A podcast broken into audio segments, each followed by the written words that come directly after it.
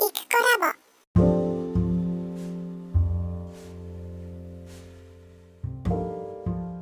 こんにちは、イクコラボです。えー、8月9日火曜日の朝9時になりました。えっ、ー、と、今日はちょっと曇りがちな感じなのかな。えっ、ー、と、この間の猛暑の時に比べればうんと涼しい朝です。とはいえ、あの、温度計で見ると30度を超えてるので、なんか体が慣れたのかなっていう感じですね。こういう気温にね。さて、それで、えー、っと、昨日のポッドキャストで確か腰痛の話をしてたと思うんですけど、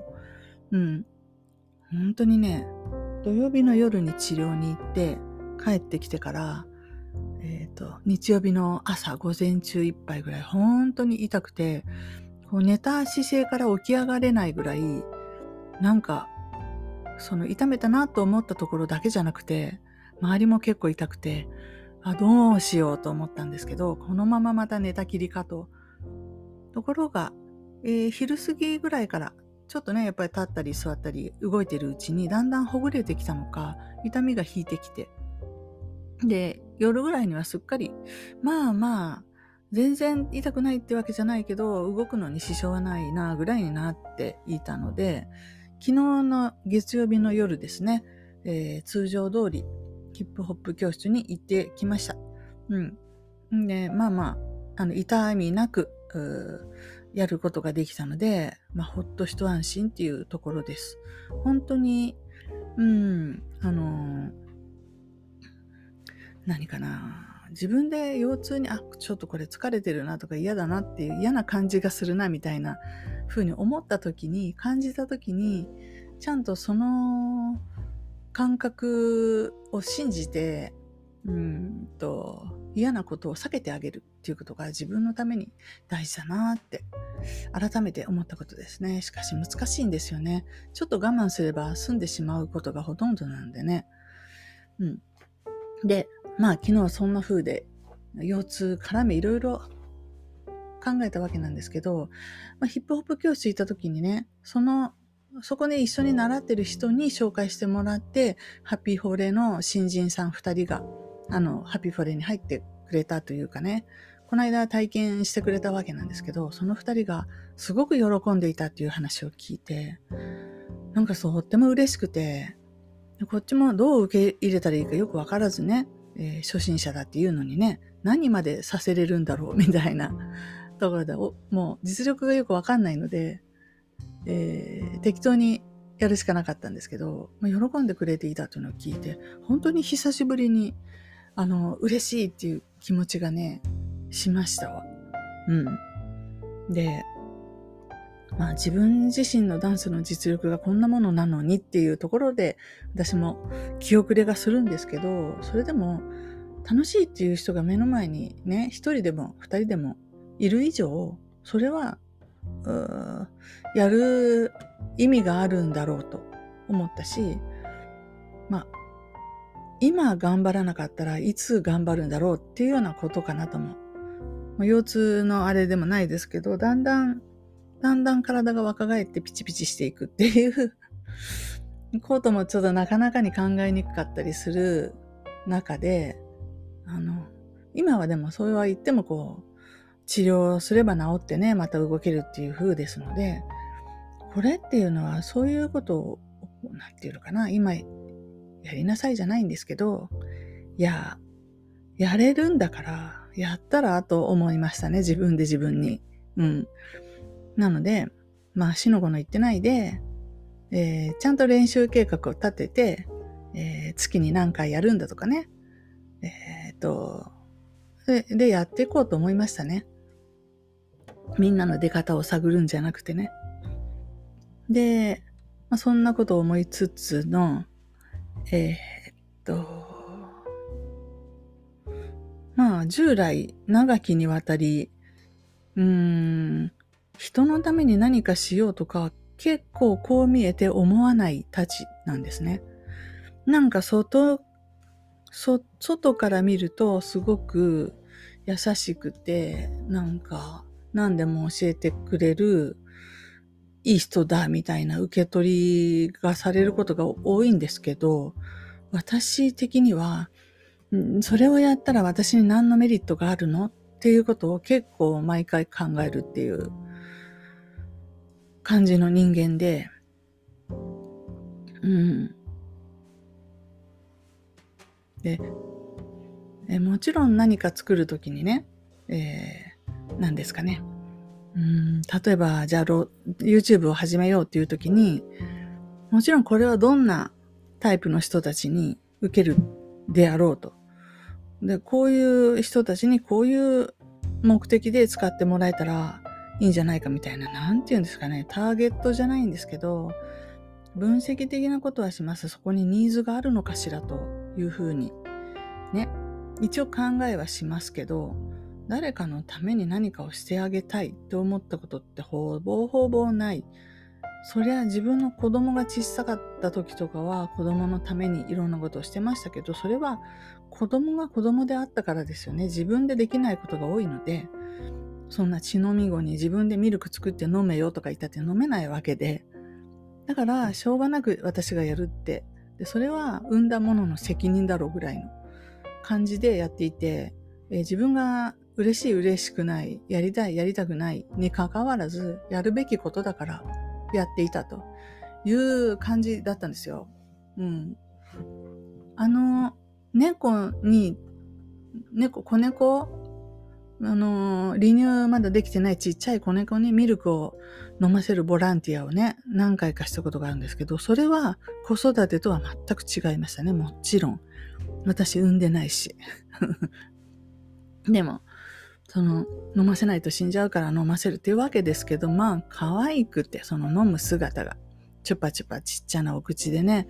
あの、注射器みたいな、うん、シリンジから飲むんですけど、チュパチュパチュパチュパ飲むのが可愛くて可愛くて。もうずっとやっていたいっていうぐらい可愛くて。うん。で、あれは本当に喜びの中でというか、喜びそのものだったんですけど、でちょっとするとね、ちょこちょこちょこちょこ走るようになってね、可愛いったらあれしない。えー、人間の子育てはそんな可愛いばかりでは全然。自分の生活が全部あ持ってかれて、何ですかね。で、何の話かというと、そうそう、人のために何かしてあげようとか、本当のところは思ったことがあんまりないっていう、えー、ワードプレスの勉強会でさえ、やっぱりここで人脈を作ってとか、うん、うんと、何らかのこの自分のこの、ステータスじゃないんですけどね、存在をアピールする必要もあったし、っていういろんな思惑でもってやっていたっていうのが本当のところで、でもそれって当たり前ですよね。何かしようっていう時に、こうこうなりたいっていう、自分の名前を売りたいとか、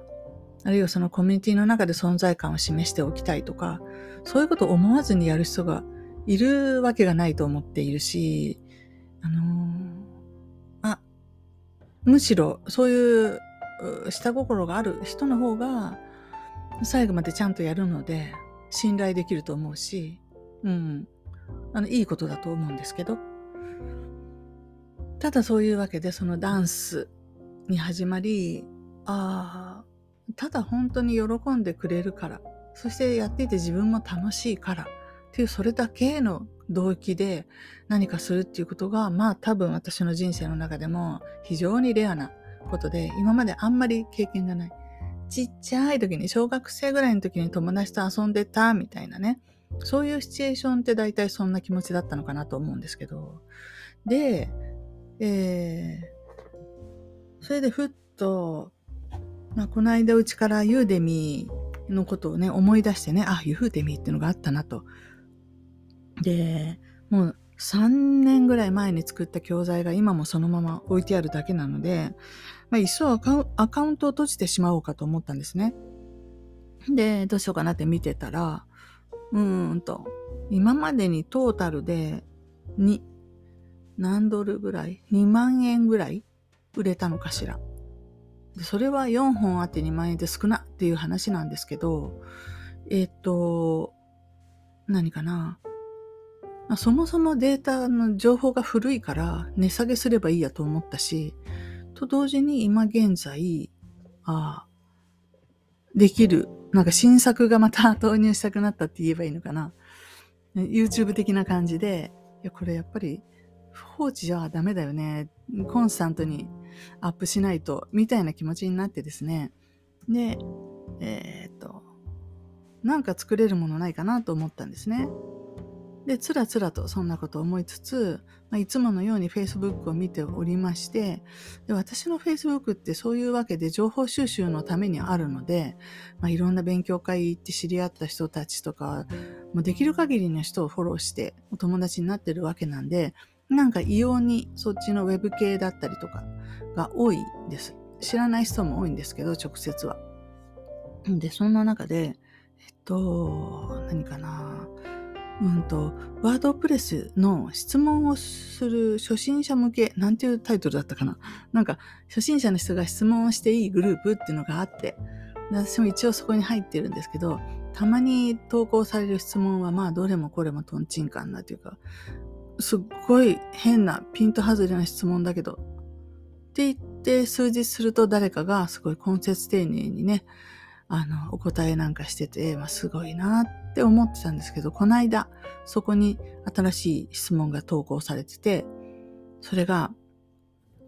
えっ、ー、と、こんな感じでした。昔は、ホームページというのは、えっ、ー、と、ホームページビルダーとかでページを作って、で、できたものをサーバーにあの送っとくっていうものでしたけど、最近のワードプレスにおいては、えっ、ー、と、テーマがそれに当たるんですか？みたいな感じのよくわからない 質問で、私は本当に質問の意味がよく理解できなかったんですよ。うん。で、えー、何だったかな？本当忘れちゃった、後半。で、とにかく分かったことは、この人は昔はホームページビルダーで作ってたんだなって。私もそれくらいの時期があるんでよくわかります。どうやってやってたかね。それが、だいぶブランクがあって、最近ワードプレスがいいらしいって言って、インストールしたものの、で、ファイルはどこにあるんだよって。このページはどこにあるんだよって思う、思うでしょ？普通ね。ところが、サーバー上を見ても、その、新しく生成したはずのページはどこにもないわけですよ。当然ですけど、ページの中の情報だけがデータベースに入っていて、で、ページを作ってる枠組みっていうんですかね。あの、デザイン部分は、えー、元々のテーマから出力されてるだけなので、そうしていくと、うん、じゃあページをこういうふうに体裁を変えたいんだけどどうしたらいいのっていうと、あ、そうか、テーマを変えればいいんだねってなるじゃないですか。で、テーマを見ると、もう、ワードプレスのテーマは、えあの PHP で書かれているので、なんかこう、プログラム言語みたいな感じになってるんですよ、中がね。いや、わからんじゃんってなって、で、怒りってなるんですよね。腹が立つって。ね、何でも自由に改造できるって自分の好きなようにね、あの、聞いたのに、これどうなんですか？みたいな質問を私はそういえば過去によく受けたなと思って。でもそれって10年ぐらい前、10年以上前の体験なので、もう今日日そんな人はいないんだろうなと思ったら、まあ、まあやっぱりいたと。えーその時代に、なんか今から20年、25年とか20年前にホームページをちょっとでも作ったことがある人っていうのは、その、その知識をベースにしか、えー、新しい話を理解できないので、どうしたって今のワードプレス含め他のいろんなもののこの仕組みがなかなか理解できないなと思ってですね。で、これ個人で受けたらクソめんどくさい質問で一体何から説明したらいいのか、まずヒアリングをしないとっていう、この人は何をどういうふうに理解しているんだろうかと。ね、調べてから、じゃあその人がわかるようにはどういう例えを使ったらいいかなとか考えないといけないやつですけど、うん、まあ、なんですかね。えーニーズっていうんじゃないですけど、こういう状況の人って本当にだけど今、今の状況の中でウェブサイトが必要だってなった時に困るだろうなと思ったんですね。で多分誰か WIX がいいよとか、ジンドゥどうですかとか、一言言ってあげれば いいと思うんですけど、でもね、実際にはね、WIX ジンドゥで作った人も、作って公開してしばらくすると、アクセス全然来ないねって、検索しても全然出てこないしってなって、ね、誰かに相談すると、ワードプレスがいいよって言われて、うん、そうか、ワードプレスっていうのがあるのかって言って、で、えっ、ー、と、話が元に戻って、で、インストールしてみたら、わけわからんじゃんってなるわけですよ。どこから入っても最終的にはワードプレスを触ってみてわけわからんじゃんっていうとこに来るわけですよ。今のところ。うん。でそう、それがでももう終わったのかと思ったら、2022年のこの現在でさえ、そういう人がいるんだって言ったら、やっぱりそこに特化した教材作れるなと思って、作れるなっていうか、教材が必要とされてるっていうか、ニーズはあるなと思って、それで昨日からちょっと気になっちゃって、じゃあそういう人に理解してもらうとしたら、何をどこから話し始め、どういうふうに説明していったら理解してもらえるかしらって思って考えてましたね。で、もう久しぶりにノートにメモとか取りました。うん。こんな例えを使ったら、とかね。で、作れるかどうかわかんないんですけど、うん、今話しながら思ったんですけど、その教材の意図はどういう、じゃあ、頑張ってワードプレスをやっていこうっていう結論に導くのか、ワードプレスなくても別のもので頑張ろうって思うようにし持っていくのかによって話し方変わってくるなとちょっと思いましたけど。だって別になんか、ウィックスとかジンドゥとか、なんだっけ、アメーバオウンドとか、無料なんでね、作って、で、全然伸びんじゃんって言っても、別に自分でせっせとインスタとかやって、フォロワー1万人とか増やして、そうしたら、うんと、SEO なんて全然必要ないですよ。うん。アメーバオウンドだって十分機能するはずで、うん。で、ベースとかでショップやりたいんだったらベースとかで作って、ええー、わかんないけど、とにかくフォロワーとかが1万人とかいれば、うん、ほとんどいろんなことが解決するんじゃないかと思うので、そんなワードプレスの勉強をするのにね、人生時間を費やすのは嫌だと思うのであれば、せっせとインスタのフォロワーを増やしなさいという話かなと思うんですけど、どうですかね？はい。で、えー、そういうのもこう頭の中でいろいろ考えつつ、でもとにかく久しぶりに、あの YouTube もいいんですけど、ちょっと自分で喋りたいことを喋ってこう動画撮るっていうのがやりたくて、ユーデミーやろうかなと思っていたりします。うん。で、まあ、そんなこんなで、えー、そんなことを考えながら Facebook をつらーっと見ていくと、なんかそう、最近全然見てなかった Web 系の勉強会とかが、まあ目につくんですよね。こういうことを考えてると。で、この間 HTML5 とか勉強会っていうのを見つけて、でこの主催してる人は多分知らないの、なんで私のところに表示されてるのかなと思うんですけど、第71回だそうで、もう相当前からやってるやつじゃんと。で、HTML5 ってなんだっけってなって、で、あれ、4じゃなかったっけとか思っちゃって。で、あの、ついさっき思い出したんですが、あ、そうか、4が終わって5になったっていう話あったなって、一番最初に書くなんか HTML の上にね、なんか昔は HTML4 の時は長々しい何か一行を書かなきゃいけなかったのが、5では書かなくてよくなったよ、みたいなこととか。セクションとか、なんとかとか、いろんなタグが増えたよとかいう話、そういえばあったなって思ったんですけど、なんか、調べてたら、その後っていうのが廃止されたっていう話があって、え、廃止ってどういうこと？どういう意味？なんて思って記事を読んでたんですが、えっ、ー、と、HTML の基準を決めている団体というのがね、もちろんありまして、それが別の団体と喧嘩になって、別の団体が勝ったと。で、えっと、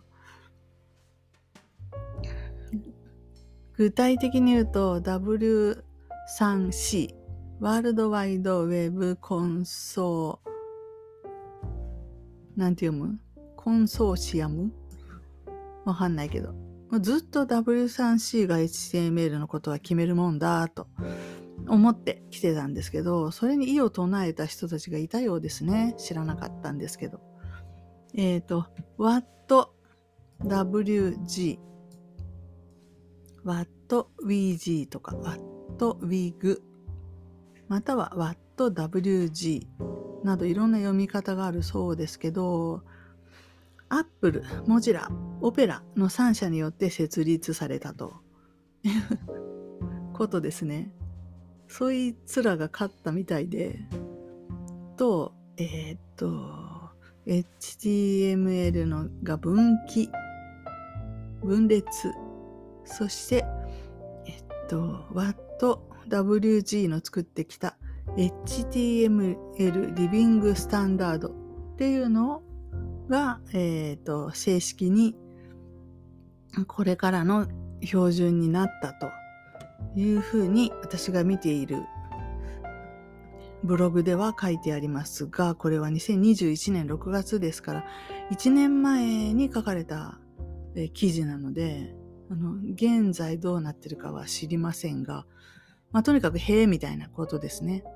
でも、どっちにしても自分で HTML を全部書くっていうことはもうないので、そういうのはテーマ作者さんが勉強して、テーマ作者さんがこう対応してくれるだろうというふうにもう思っちゃってるんで、何になったっていいんですけど、でも知らない間にこう、廃止とかされるなよと思いますけどね。うん。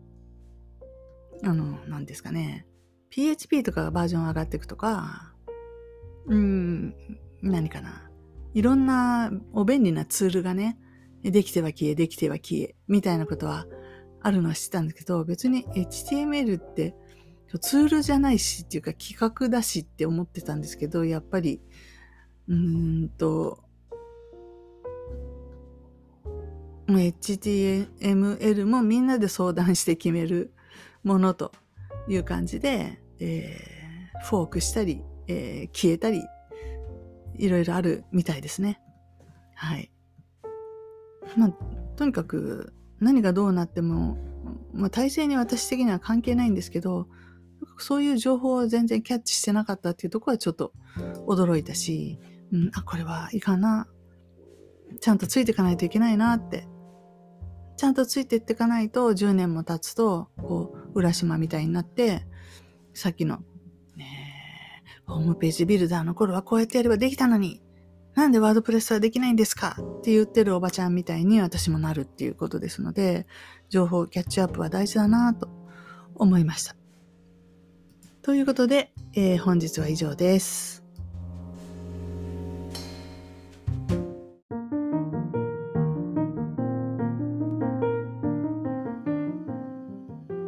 きいただきありがとうございました。